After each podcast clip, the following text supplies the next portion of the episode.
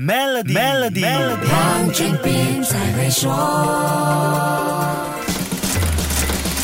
你好，我是黄俊斌。说到承报个人所得税的话题，就难免要先说收入和纳税人的定义了。理清这个部分，就可以解决很多的误解。先说说会征收所得税的收入。内陆税收局官网上列明以下几大类的收入是必须承报和缴税的。第一类是来自生意的收益和利润；第二类是来自就业，也就是打工一族提供劳务所得到的。收益和利润。这两大类是最基本，也是比较直接的。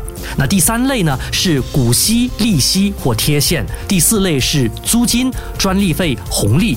第五类是退休金、年金或其他定期缴付。第六类是其他不包括在以上五大类的收入。简单来说，几乎所有形式的收入都会被征收所得税。接下来的一个问题就是，谁需要承报所得税和被征税呢？简单的答案就是，马来西亚的税务居民和非税务居民都需要缴税。税务居民是根据可征税收入的数目以累进税率征税，同时可以享有税务减免，而非税务居民则是以百分之三十的税率征税，不能享有税务减免。至于税务居民的身份，这是以一个人在马来西亚境内的时间来衡量，不是根据国籍来判断。简单说，一个人只要在马来西亚逗留超过一百八十二天，就属于税务居民。那其他详细的条件可以参考内陆税收局的官网所得税第七章的说明。时间的关系，我就不多说了。还有另外一个重点，任何人所有在马来西亚累积或从马来西亚产生的收入。或者在马来西亚接受的国外收入，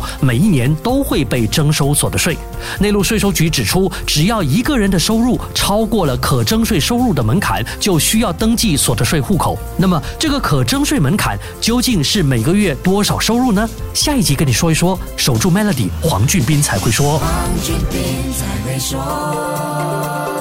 现在就通过 Maybank SME 抓住新商机，详情浏览 maybanktoyou.com 的 my slash SME 或致电幺三零零八零八六六八，需符合条规。